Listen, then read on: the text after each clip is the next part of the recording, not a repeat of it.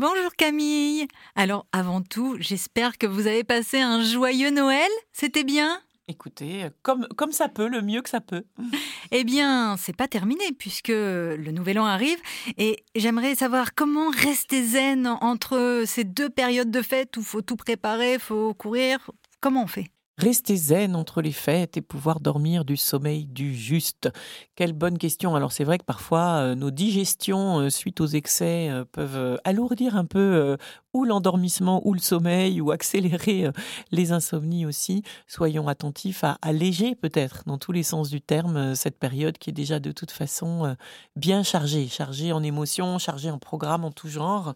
Voilà, en rencontres, en relations, parfois même en tensions, hein, puisqu'on met ensemble des gens qui ne se voient pas forcément d'habitude.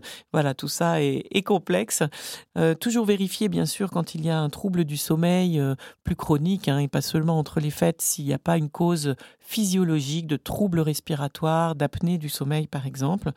Et puis enfin, on le sait, évidemment, notre sommeil, c'est la première chose qui est attaquée quand on a une dose d'anxiété petite ou grande, et d'un coup, euh, le mental se met en route, on peut avoir du mal à s'endormir. Ça peut être aussi euh, une petite anxiété euh, si on s'endort seul. Le sommeil, hein, on, parle de séparation chez les enfants, chez les petits, s'endormir, c'est se séparer. Et puis après, il y a les réveils nocturnes, bien sûr, l'insomnie.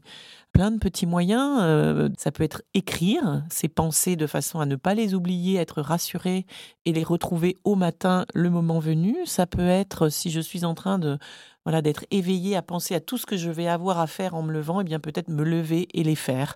Et parfois, il vaut mieux avoir dormi une heure de moins, mais en revanche, euh, euh, avoir avancé et allégé sa charge mentale, et c'est meilleur pour la santé.